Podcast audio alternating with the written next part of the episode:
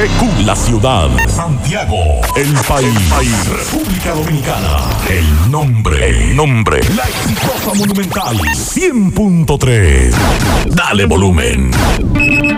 Desde ahora, toda la verdad y solamente la verdad con Maxwell Reyes.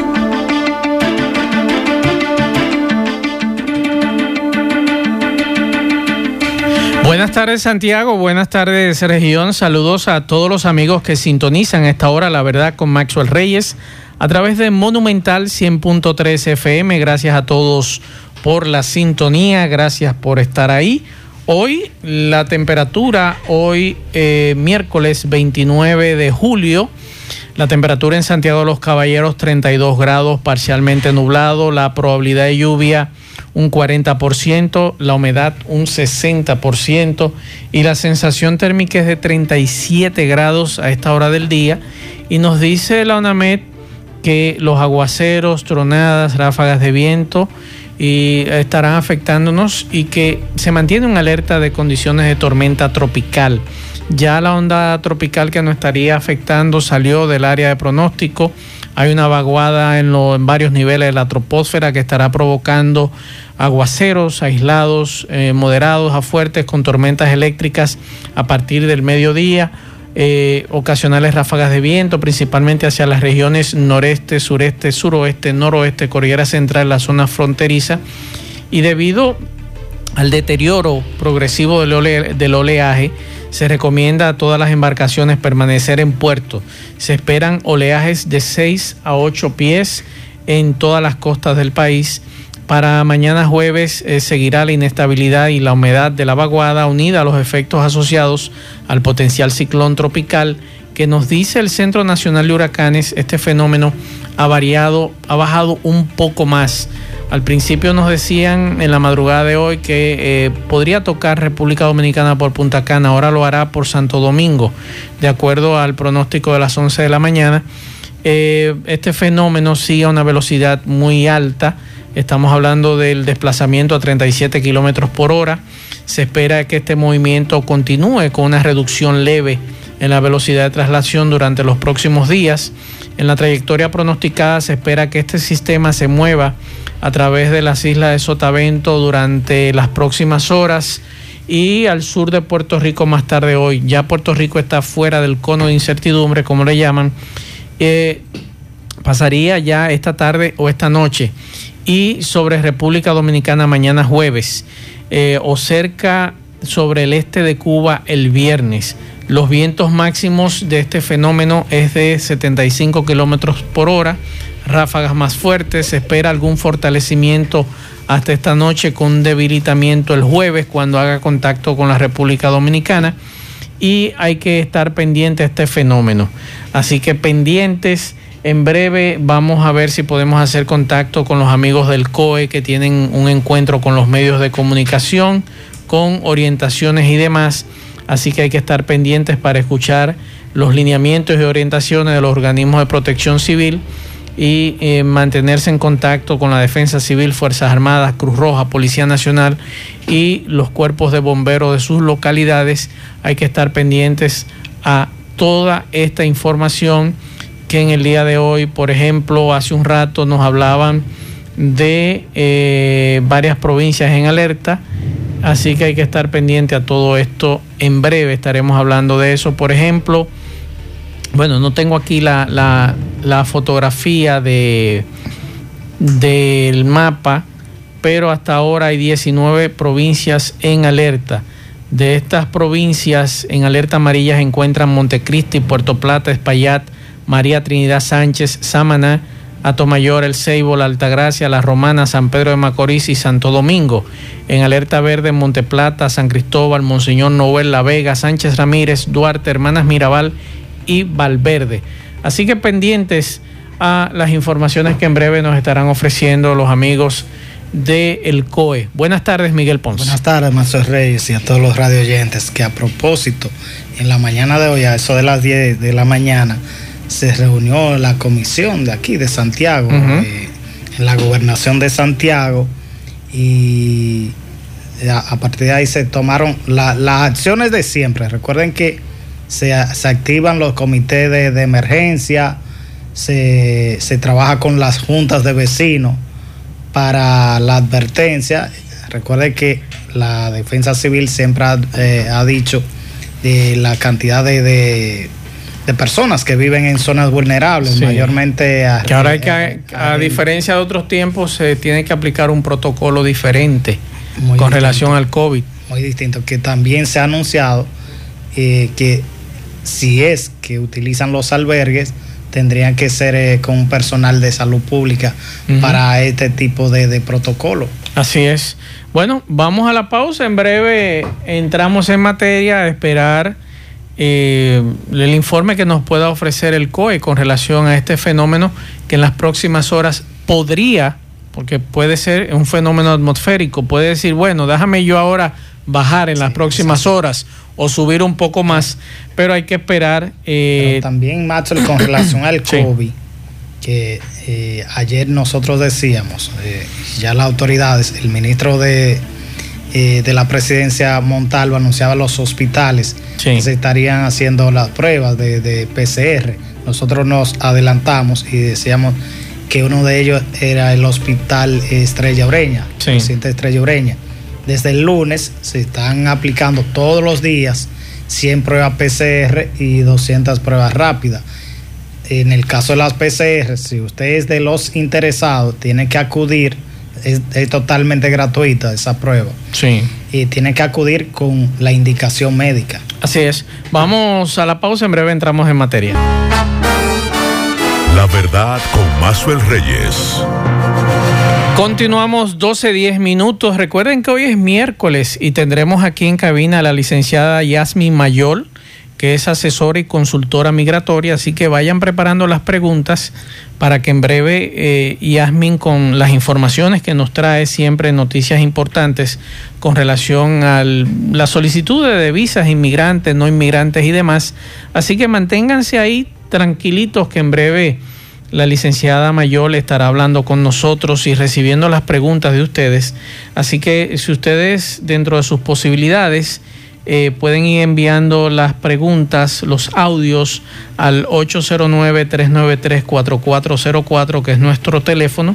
Usted puede dejar su mensaje de voz o escrito 809-393-4404 sobre cualquier pregunta de migración que usted desee hacerle a la licenciada Yasmin Mayor. Mientras tanto, vamos a hacer contacto a Nueva York con Celia Mendoza de La Voz de América que nos tiene importantes informaciones. Adelante Celia, buenas tardes. Los estados de Washington, la capital del país, DC y Puerto Rico hacen parte de los más de 34 lugares en la nación que necesitan ponerse en cuarentena al llegar no solamente al estado de Nueva York, pero también a Nueva Jersey y Connecticut, parte de las medidas que han sido implementadas por estos gobernadores para enfrentar el incremento rápido en los casos de COVID-19 a lo largo de los Estados Unidos. El número de casos sobrepasa el 10% en niveles de infección para que estén dentro de esta lista que el gobernador asegura ha venido creciendo en las últimas semanas. Mientras tanto, las autoridades locales le recuerdan a los viajeros y a los residentes que regresan a esta zona que se deben registrar a la llegada a los aeropuertos con el Departamento de Salud o podrían enfrentar una citación legal y dos mil dólares como multa inicial. GSK es una compañía la cual asegura que ya está enviando un número récord de vacunas de influenza a diferentes lugares de los Estados Unidos, proveedores los cuales se están preparando para esta nueva temporada de la gripe, algo que ha sido alertado por los Centros para el Control de Enfermedades de los Estados Unidos, que recomiendan que cualquier persona mayor de seis meses de edad se aplique esta vacuna. Al mismo tiempo, aquí en el estado de Nueva York, las autoridades locales aplauden un préstamo de más de 700 millones de dólares que ha sido entregado para desarrollo médico a la compañía Kodak que tiene sede en Rochester, Nueva York, en el norte del estado.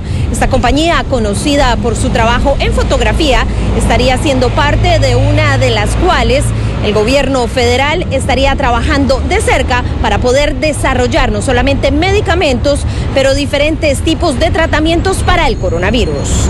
Informó Celia Mendoza de La Voz de América desde Nueva York Para la verdad, con Maxwell Reyes por Monumental FM. La verdad con Maxwell Reyes. Gracias a Celia Mendoza con estas informaciones y quiero compartir un audio que nos hizo llegar Eddie Herrera.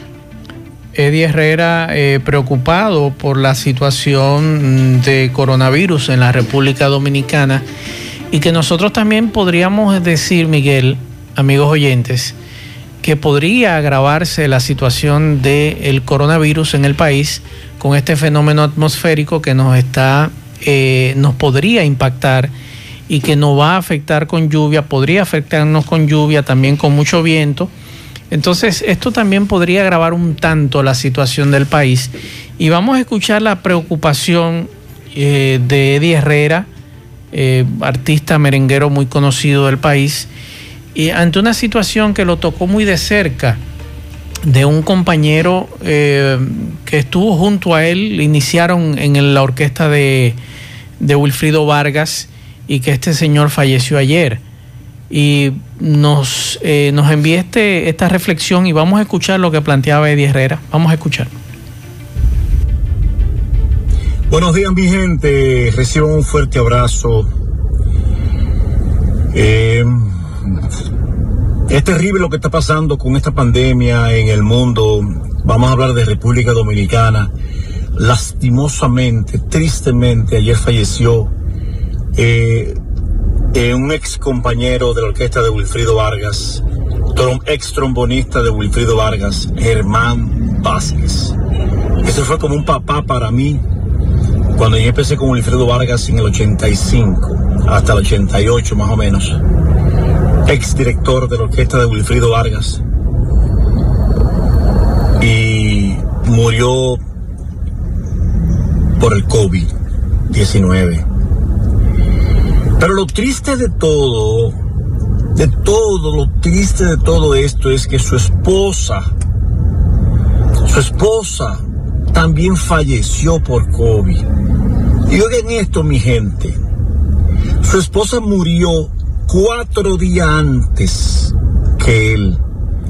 Él falleció ayer, lunes, y ella falleció cuatro días antes. Y lo peor de todo, ¿saben qué? Él no supo. Él se fue al cielo, él murió y él no supo que su esposa murió, porque estaban los dos entubados. Imagínense ustedes. Se fueron ambos y me comentan que por culpa de un familiar joven que se infectaron, se infectaron ambos.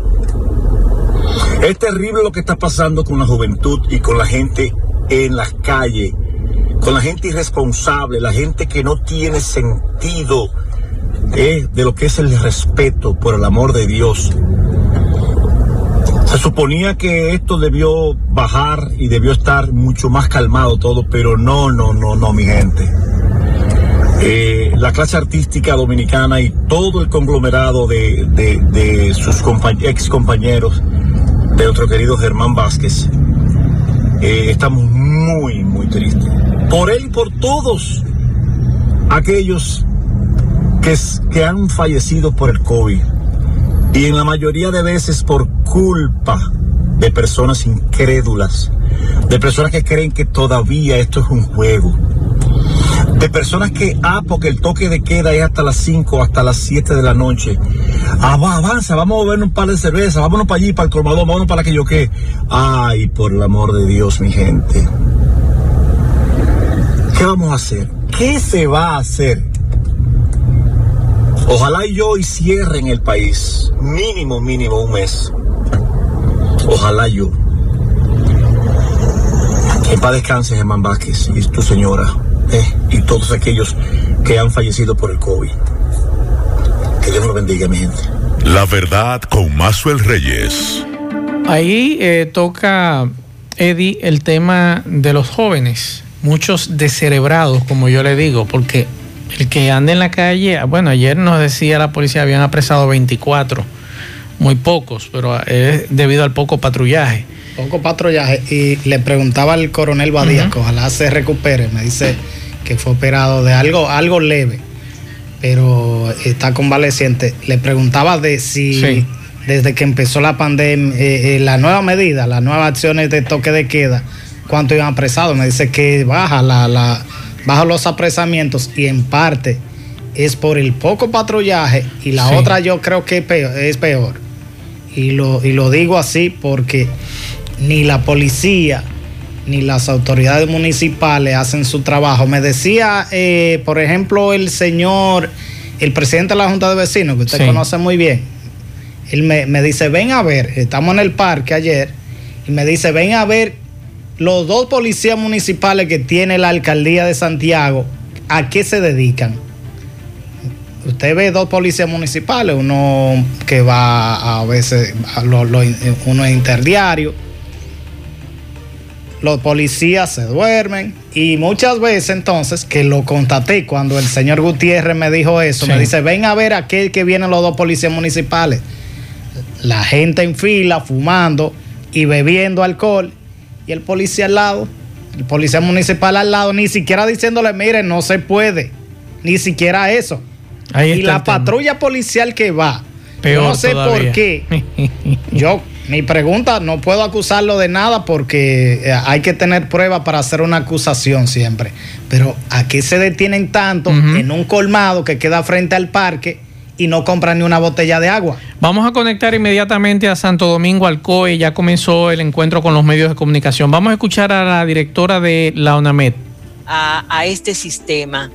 Eh, con relación a los acumulados de lluvia que se espera que produzca, estarían siendo superior a los 100 milímetros y en puntos aislados podrían llegar a 200 milímetros, sobre todo en zona de montaña, específicamente hacia la cordillera central. Eh, en la trayectoria trazada se espera que este sistema esté transitando por eh, la geografía nacional en el día de mañana. Eh, los vamos a dejar con el general Méndez para que a partir de estas condiciones nos señale que ha acordado el Centro de Operaciones de Emergencia. Gracias. Gracias, ingeniera. Después de lo expuesto por la ingeniera Gloria Ceballos, señora directora de la Oficina Nacional de Meteorología, este Centro de Operaciones de Emergencia mantiene un nivel de alerta amarilla para la siguiente provincia. La Alta Gracia, María Trinidad Sánchez, Espaillat, La Romana, San Pedro de Macorís, Atomayor, Monte Plata, el Gran Santo Domingo, Monte Cristi, El Ceibo, Samaná, Puerto Plata y San Cristóbal. En verde, Valverde, Duarte, Hermanas Mirabal, Peravia, San José de Ocoa, San Juan de la Maguana, La Vega, Monseñor Noel, Sánchez Ramírez, Asua y Barahona. También en virtud de lo establecido eh, por esta disposición de la UNAME, el Centro de Operaciones de Emergencia modifica los niveles de alerta ante las posibles condiciones de tormenta tropical desde Cabo Caucedo hasta Cabo Engaño y desde Cabo Engaño hasta la Bahía de Manzanillo, mientras que mantiene una alerta verde por condiciones de tormenta tropical desde Punta Caucedo hasta Pedernales. La demás costa está en una alerta amarilla. Eh, activación del plan de contingencia eh, de, las instituciones que conforman este centro de operación de emergencia, además de lo que ya ha establecido el centro de operación de emergencia, como el plan relámpago de la Fuerza Armada, también los planes de la defensa civil, de salud pública, de obras públicas, eh, de las instituciones o organismos de primera respuesta. le pedimos a la población no descuidarse, seguir dándole un estricto seguimiento al desarrollo y evolución de este evento que ha acabado de señalar la ingeniera Gloria Ceballos a través de los partes meteorológicos de la ONAME, que es el organismo técnico científico de nuestro país que puede edificarnos en ese sentido. Eh, además de lo señalado, también activamos nuestro plan de contingencia de huracanes de la temporada eh, como centro de operación de emergencia y hay una guía elaborada por las instituciones que conforman el COE como eh, salud, Defensa Civil, Fuerzas Armadas, Cruz Roja y otros organismos más, que es la que nos va a permitir el manejo de los albergues en tiempo del COVID. Eh, hay un sinnúmero de acciones hemos venido observando y tratando en las diferentes reuniones con las distintas instituciones, sobre todo con Fuerzas Armadas y con Salud y Defensa Civil, que es el tema de los albergues, el traslado de las personas que probablemente haya que hacerlo cuando eh, a partir de este nivel de alerta que acabamos de emitir y la condición de los albergues, el tema del distanciamiento en los mismos, el equipamiento de las personas que van a estar al frente de, esos albergues, también el tema de las mascarillas, el, gel desinfectante y demás insumos que deben estar a mano de esos organismos y sobre todo eh, preposicionados ya en, los albergues que hemos señalado. Así que estamos a disposición de ustedes, eh, los medios de comunicaciones, por si tienen alguna inquietud, eh, tanto la ingeniera Gloria Ceballos como a un servidor. Bueno, el plan de contingencia eh, conlleva las acciones que harían los organismos de primera respuesta al momento de el probable impacto que conlleva ya el, lo primero que estamos haciendo la sensibilización a través de ustedes los medios de comunicación de la población para que sepan eh, qué hacer en el antes, en el durante y el después de que no toque un evento de carácter hidrometeorológico. Al igual que también la defensa civil que está acá a mi derecha, el coronel Crudo La Cruz, le va a informar con el tema de los albergues, al igual que Delfín, encargado de operaciones, eh, la cantidad de albergues que tenemos disponibles, están georreferenciados los mismos y también el protocolo que hemos realizado conjuntamente con ellos y con el auspicio de las Naciones Unidas y de la USAID y otros organismos más internacionales que nos permite a nosotros entonces en tiempo de COVID eh, ver cómo vamos a administrar los albergues. Le voy a pasar la palabra al Curo de la Cruz y luego entonces seguiremos eh, conversando con los demás integrantes de los eh, distintos medios que nos acompañan a través de Zoom. Sí, gracias, señor. Eh, tal y como usted dice, por disposición de nuestro director ejecutivo, el general de brigada Rafael Antonio Carrasco Paulino, se ha dispuesto con mucha anterioridad el ir estudiando los albergues, la capacidad que teníamos y adaptarla ahora con el fenómeno COVID. También eh, establecer un protocolo que también auxiliado por los organismos internacionales y como usted dijo, la mesa de trabajo que componen el COE, lo hemos elaborado el mismo también ya fue diseminado a los manejadores de, a los manejadores de albergue a través de una plataforma de edificación que hicimos eh, por medio Zoom, de una capacitación para que le lleguen los mejores resultados. Bueno, se le acaba de ir la luz a los amigos del COE en medio de la entrevista eh, ahora sí, les regresó la, energía eléctrica. Vamos a conectar nuevamente. Bien, eh, muy buenas tardes. Inmediatamente. Ah, eso, eso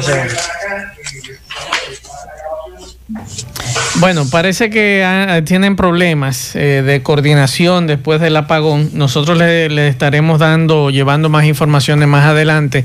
Miguel Ponce, los casos de coronavirus en Santiago, en el país, continúan en aumento. Estamos hablando de que casi la mitad de las muestras procesadas ayer, estamos hablando de 3.471, la mitad, 1.492 dieron positivo a coronavirus. Es así. Y en el caso de Santiago registra dos nuevos decesos, que me imagino no tiene colocado el caso de, el, el, radiodifusor Papito Fernández, eh, don José, José Elpidio Fernández, que me dicen en la emisora donde, que él era propietario, en el próximo 15 de agosto cumpliría 81 años de edad resulta que es pariente de nuestro amigo Mario, Mario Arturo Fernández. Eh, el mismo publicó también las redes sociales. Tampoco no registra la muerte del médico veterinario de Lisa. Eh, Apolinar Peralta me, envía el, el apellido, apellido Oliviera. Él tenía varios años laborando como profesor en la Universidad ISA y habla de dos, dos nuevos decesos. Recuerden que eso es con el boletín de ayer, con lo que llega a 147 en la provincia de Santiago.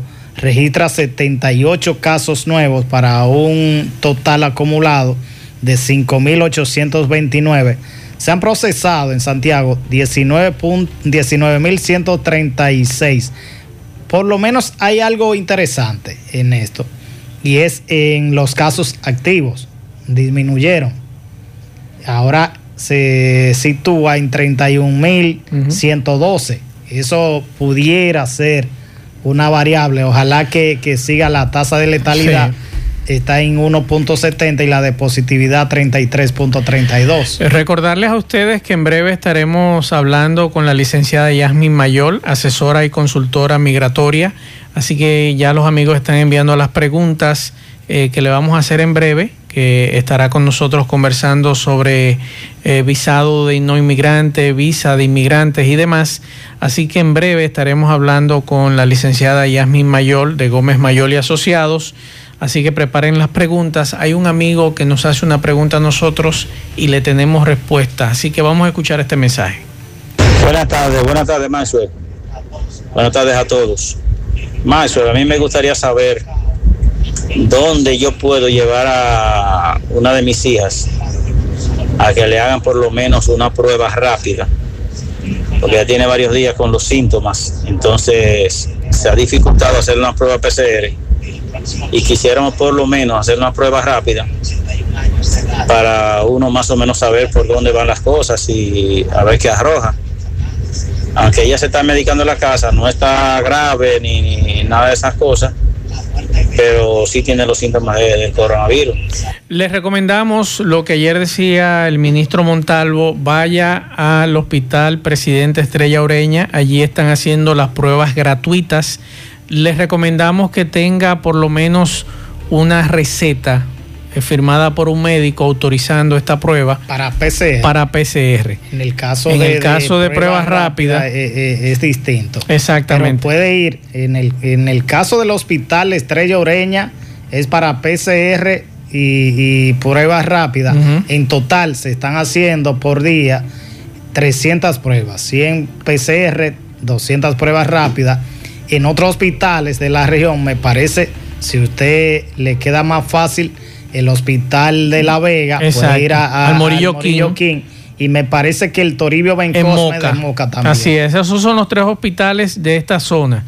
El presidente Estrella Oreña de aquí de Santiago, el Luis Morillo King en La Vega y el Toribio Bencosme de Moca.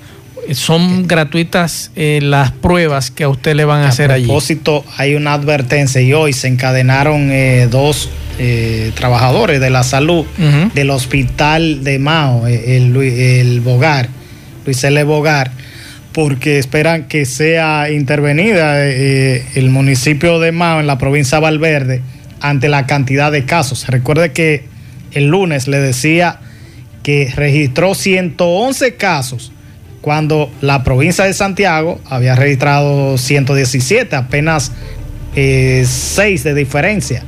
Así es. Así que vamos a la pausa. En breve vamos a estar hablando de migración, así que pendientes. Vamos a la pausa. La verdad con Mazuel Reyes. Continuamos 12.35 minutos. Vamos a Washington con Natalie Salas Guaiteró de La Voz de América con el resumen informativo de La Voz de América. Adelante, Natalie, buenas tardes. El gobierno de Estados Unidos rechazará nuevas solicitudes para el programa de acción diferida para los llegados en la infancia, conocido como DACA por sus siglas en inglés. Con esta decisión acortará la protección para los llamados Dreamers o soñadores cuyo permiso está próximo a expirar. Esta posición va en contra de un fallo de la Corte Suprema de Justicia que establecía la continuación del programa a pesar de las pretensiones de la Casa Blanca de acabar con el mismo. Para los ya beneficiarios de DACA, el periodo de renovación de su estatus fue reducido de dos años a un año. En otros temas, el secretario de Justicia de Estados Unidos, William Barr, compareció ante la Cámara de Representantes del Congreso, donde dijo que no cree que haya racismo sistemático en los departamentos de policía del país y defendió el uso de agentes federales para controlar las protestas contra el abuso policial y la injusticia racial que se siguen registrando en Portland, Oregon y también en otras ciudades. Y finalmente los republicanos en el Senado rechazaron la propuesta de su propio partido de un paquete paquete de alivio económico por la pandemia de coronavirus, estimada en un poco más de mil millones de dólares. La propuesta rechazada también reduciría el beneficio federal de 600 dólares por semana a 200 dólares. Los demócratas también desaprobaron este paquete, calificándolo como demasiado pequeño en comparación con su plan de más de 3 mil millones de dólares que fue aprobado por la Cámara de Representantes en mayo de este año. Desde Washington les informó Natalí Salas Guaitero de La Voz de América para La Verdad con Maxwell Reyes por Monumental FM. La verdad con Maxwell Reyes. Continuamos 12 39 minutos, 12.40 minutos, perdón. Y ya aquí tenemos a la licenciada Yasmin Mayor, asesora y consultora migratoria, que tiene temas muy interesantes hoy, como cada miércoles. Buenas tardes, licenciada. Buenas tardes, Maxwell. Muchísimas gracias por permitirnos estar aquí en tu espacio y poder educar de cierto modo a la población y exhortarlo siempre a llevar de manera correcta los procesos con la debida asesoría, con las debidas orientaciones. Sí. Cuénteme, ¿qué tiene para este miércoles? Bueno, tengo un tema que siempre crea mucho interés en la población inmigrante, que es lo que se conoce o ellos le llaman como la previsa. Ah, mi oh. caso ya fue aprobado. Entonces, ¿qué sucede? Luego de que un caso, una solicitud que se realiza es aprobada por el USCIS, o sea, el UCIS, esta solicitud pasa a lo que es el National Visa Center entonces, en el National Visa Center es que se producen esos seis pasos que la gente comúnmente le llama la preavisa, la previsa. Ok. Entonces, ¿qué pasa con, esa, con esos seis pasos? A través de una carta, que en la actualidad ha cambiado, porque antes era una cartita que llegaba con seis pasos a agotar. En la actualidad usted va a recibir una carta, una carta que va a contener su número de casos que, de caso que ha sido asignado por el National Visa Center y su invoice number con el cual usted va a poder acceder a hacer los pasos que se requieren en esta etapa del proceso. Entonces, en esta etapa del proceso vamos a tener los siguientes pasos. ¿Cuáles son? Eh, la persona, el peticionario y el beneficiario de manera conjunta van a tener que agotar seis pasos, vamos a decirlo así, como elegir un agente, pagar sus tasas de procesamientos. Esas tasas van a ser dependiendo de cuántas personas estén incluidas en la petición, pero siempre hay un pago único si es un solo caso de lo que se llama el affidavit o affidavit, que la gente lo conoce mucho porque es el soporte económico que se da a la petición, con el cual una petición que no tiene un, eh, que el peticionario no otorga el affidavit, no puede continuar. Entonces ahí se dan muchísimas situaciones como aquellas personas eh, que no tienen la cantidad suficiente de ingresos para poder solventar a la persona que está, que viene, conocida como beneficiario o los beneficiarios de esa petición y que hay varios tipos de affidavit. ¿Qué quiero decir con varios tipos? El que más se conoce es el I-864, pero existen varias tipologías dependiendo del caso. Por eso siempre nosotros exhortamos a las personas a que se orienten correctamente antes de iniciar a llenar formularios y a completar un procedimiento y también que tomen mucho en cuenta que con el asunto de carga pública, todo debe de tener una sincronía exacta. Tenemos que en materia de inmigración estar como un reloj. Escuché mucho esa frase que usted acaba de mencionar en los últimos meses, carga pública, que muchos aquí quizás no saben lo que es, pero que en Estados Unidos es muy conocido lo que es carga pública. O sea, si un ciudadano es carga pública para el Estado norteamericano, ¿puede hacer esas peticiones que usted está mencionando?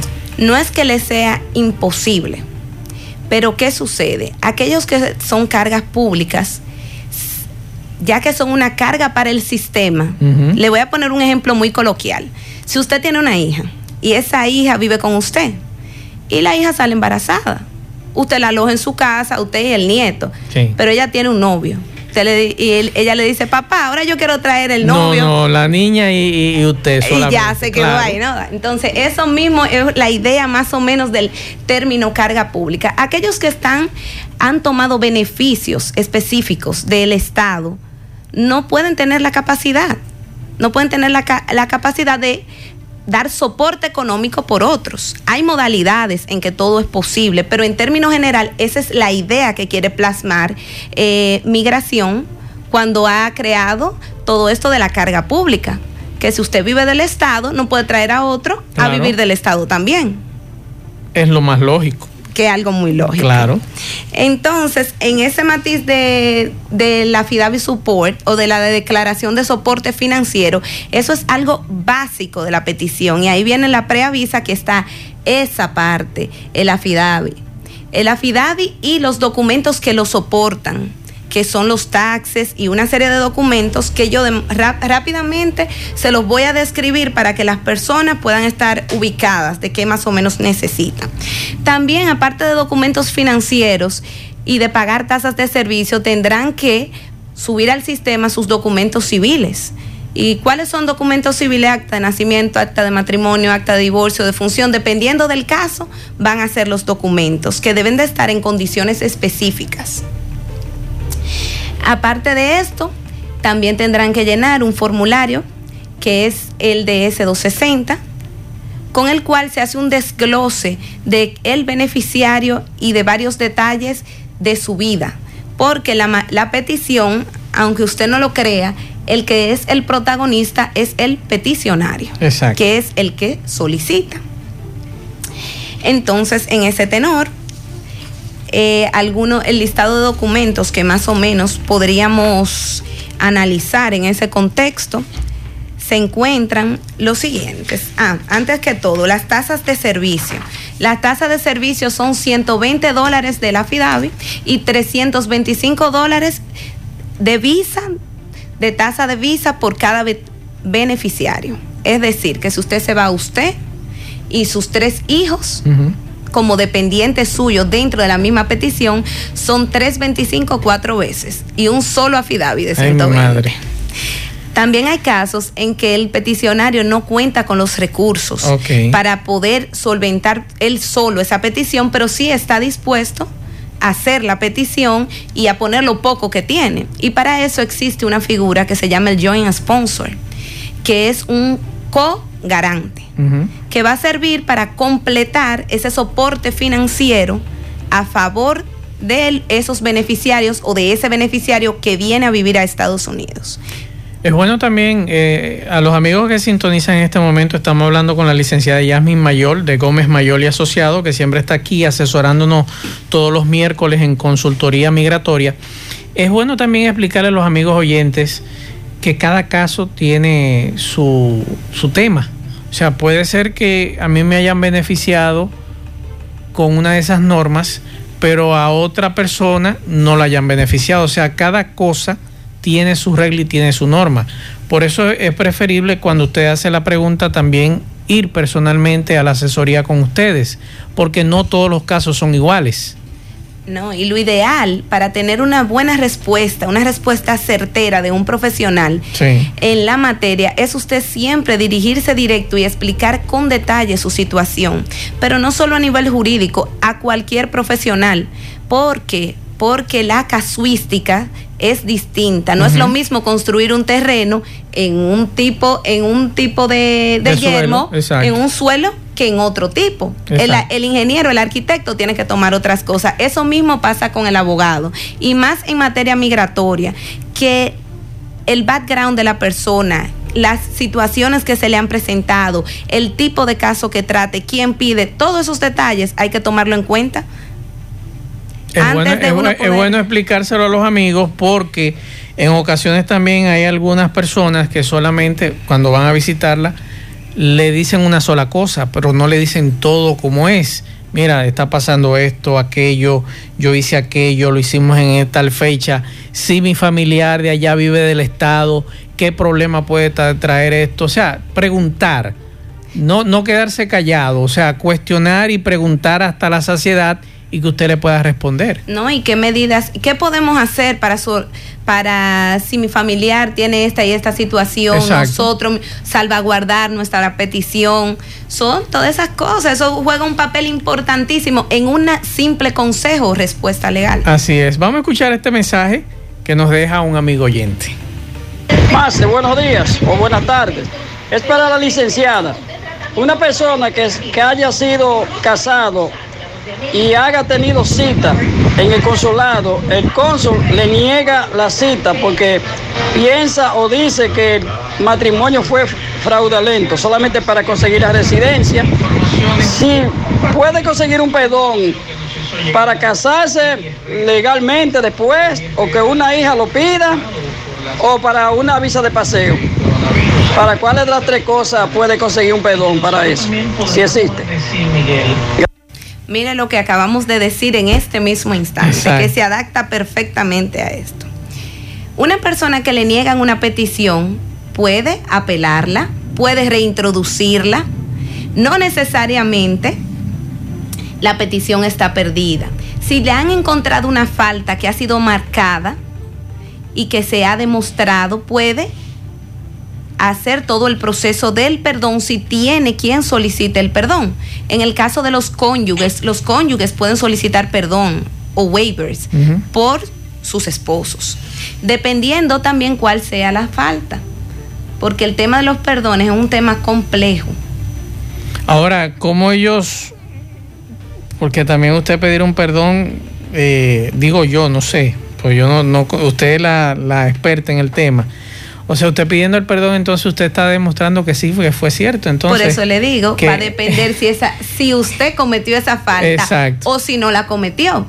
Porque, si yo no he cometido ninguna falta, yo no tengo que pedir perdón. Usted digo lo primero que tiene que apelar la decisión. Exacto. Todo va a depender cuál sea la realidad.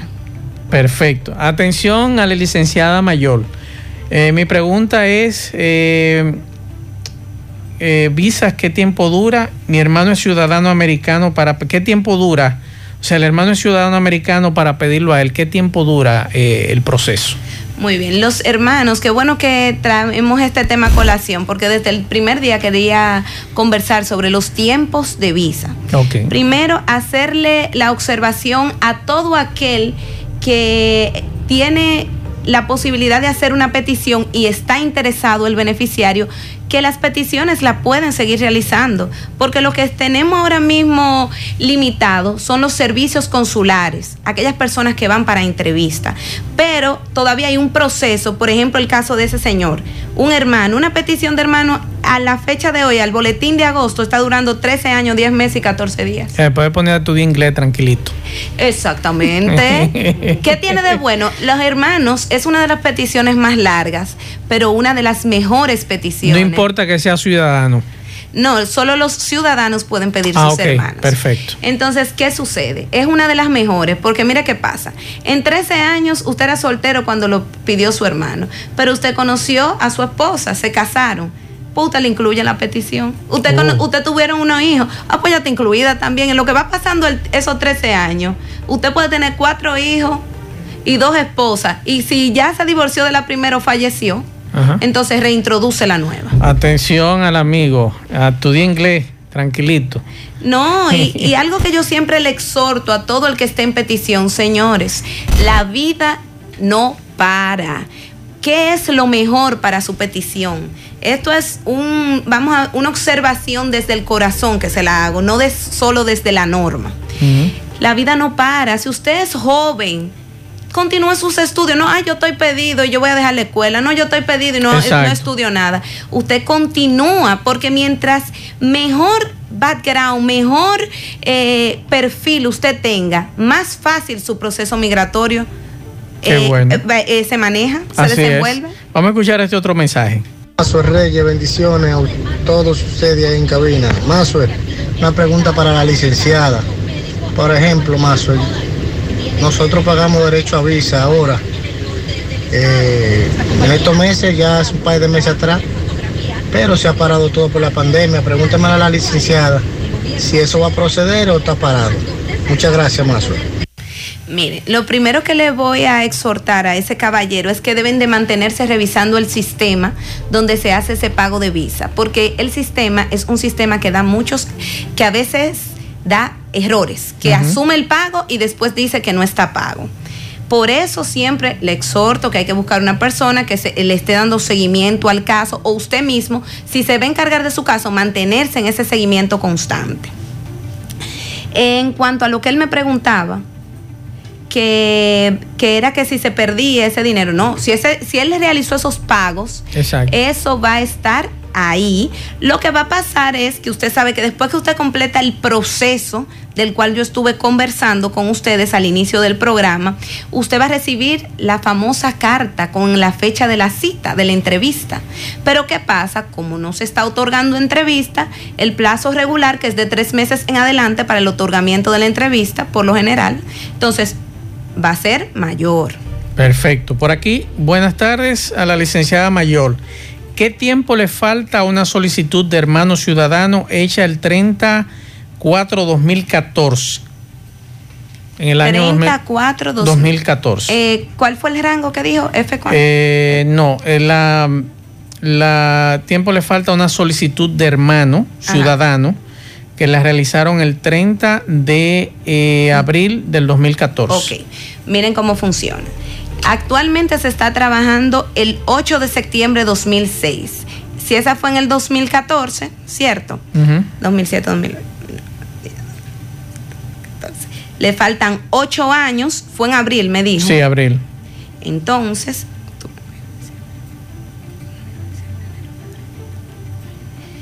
ocho años y aproximadamente siete meses le faltan. Para, ah, para que entre ya, si todo el procedimiento sigue avanzando igual, para que llegue su turno. Vamos a escuchar este otro mensaje. Buena, buena, más suerte. Habla Miguel Ángel, de aquí de Brooklyn. Es una pregunta para la licenciada.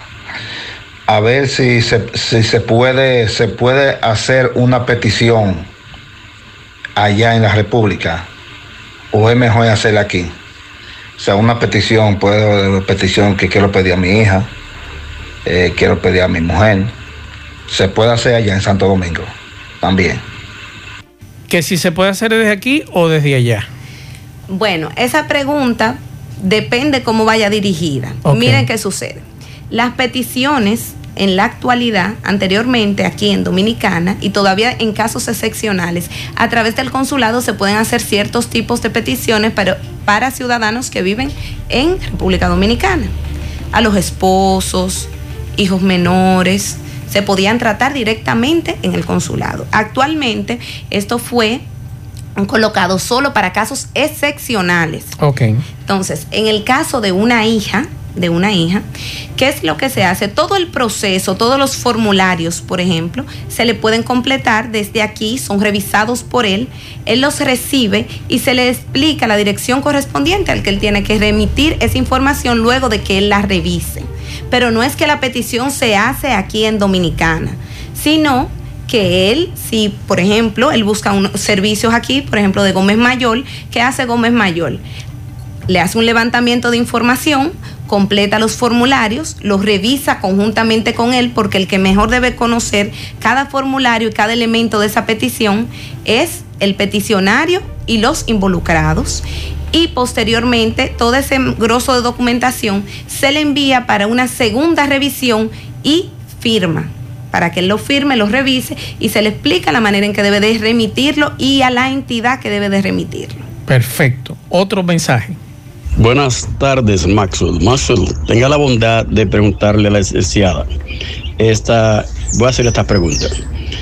¿Es cierto que yo estoy retirado por el Seguro Social en los Estados Unidos, tengo 74 años y yo pedí a mi esposa. Ahora, este, si es cierto que la persona retirada en los Estados Unidos a través del Seguro Social no necesita la affidavit, yo oí eso a través de una tercera persona y quiero asesorarme de eso. Muchas gracias. Bien, ahí está la pregunta. ¿Qué sucede? Hay casos en los que están exentos de la affidavit. Para eso hay que verificar el perfil. Un caso rápido que me llega rápidamente, los militares, algunos militares que se encuentran en cierta situación están eh, liberados de la affidavit. E inclusive otras personas también lo están, otros tipos de inmigrantes. Por eso hay que verificar bien cuál es la situación de él para determinar eso. Yo lo exhorto a que nos llame más adelante para que conversemos. Perfecto, vamos a escuchar este otro mensaje. Muy buenas tardes, Maxwell Reyes. Para preguntarle a la doctora mayor qué posibilidades tiene una pareja que tengan 20, casi 21 años conviviendo y que solo tienen un año que se casaron. Pero en este caso el señor tiene visa solo de paseo. Eh, si hay alguna, eh, alguna consideración ahí por los años de que uno eh, que esa persona tiene vivido o simplemente es como alguien que fuera sin haber tenido ninguna relación. Mire cómo funciona esto. Todo depende, estamos hablando, si entendí bien, de una visa de no inmigrante, una visa de turismo que está solicitando. ¿Cómo funciona esto? No es lo mismo que cuando el cónsul me pregunte, ¿qué tiempo tienen ustedes de casados? Yo le diga, un año, que cuando el cónsul me pregunte, ¿qué tiempo usted tiene de casado? Bueno, nosotros nos casamos hace un año, pero nosotros tenemos más de 20 años conviviendo, teníamos en unión libre, de los cuales hemos procreado varios hijos. La respuesta es diferente. Es, es diferente, claro, ¿cierto? Claro. Entonces eso tiene que ver mucho con qué? Con la asesoría y con el sentido de que las personas estén orientadas a qué debo, cómo debo responder no es que usted va a responder una cosa por otra, ni va a engañar, ni va a decir algo, pero la verdad debe ser bien expresada para que tenga sus resultados coherentes. Me voy a robar unos minutos con esta última pregunta para terminar. Rey, una preguntita para la licenciada. Yo quiero saber que ella me oriente sobre esto. Mira, hace 12 años que, que supuestamente la tía de nosotros, una tía de nosotros nos pidió a la mamá mía y a los hijos, pero nosotros somos mayores de edad. Y supuesta, a mami ya le llegó la FIDAVE como eso. Nosotros pagamos, yo creo que hoy sí vamos a pagar los 325 dólares ya. Pero a nosotros no nos llegó, no nos llegó eso. Entonces, de que la abogada que, que tiene la tía mía en Estados Unidos le dijo que cuando mami llegue a Estados Unidos hay que pagar unos impuestos y el viaje no sale a nosotros de una vez. Yo quisiera ver, saber si eso es verdad. Mire qué sucede Depende, estaban incluidos en la petición, es lo que yo he entendido. Sí. Cumplieron la mayoría de edad y han quedado fuera. Pero ahí suceden varias cosas. Lo primero, si hay una situación que se llama la protección del menor, un proceso que se hace, para que aquellos menores que se convierten en mayores en la transición de la petición, según un cálculo que hace el mismo oficial consular, puedan quedar dentro de la petición. Aparentemente ellos quedaron fuera o no se realizó la protección del menor. Dependiendo las edades que ellos tengan, hay una, eh, vamos a decir, una sentencia, no sería la expresión correcta, se ha expresado que aquellos hijos que han quedado fuera, pero que no ha pasado un espacio de tiempo eh, grande, vuelven a introducir eh, la madre, por ejemplo, cuando tenga su residencia, la petición y le acortan el tiempo. Ok. Pero eso no aplica en todos los casos. Eso hay que ver qué manejo se le está dando. Con esto no le quiero decir que la información que a él le han brindado, le han brindado sea totalmente, eh, no sea correcta, sea correcta, pero lo que opera regularmente y de ley, ¿qué es? Que cuando la madre llega a Estados Unidos, obtiene su green card y posteriormente hace la petición para ellos y ellos esperan el tiempo como correspondiente para un hijo mayor. Perfecto. Licenciada, ya al final, eh, para despedirnos, pues nos pasamos un poquito de tiempo. Eh, para estos amigos, cualquier información adicional, ¿dónde deben dirigirse para que usted lo pueda atender personalmente? Bueno, pueden dirigirse a Villa Olga, calle 11, número 20, segundo nivel, que es donde está ubicada la oficina Gómez Mayol y Asociados. También pueden contactarnos a través del WhatsApp que sea telefónico o por mensaje al 809-5820550 para hacer sus citas. Eh, trabajamos con cita previa y más actualmente con la situación que tenemos del COVID Adicional a eso, puede conseguir información sobre nuestros currículums, sobre nuestra oficina, para que tengan certeza de con quienes trabajan en la página www.gomezmayol.com, también en el Instagram Gómez Mayol y en el Facebook Gómez Mayol y Asociados. Bien, muchas gracias, licenciada Yasmin Mayol, como cada miércoles con estas informaciones importantes que tienen que ver con migración.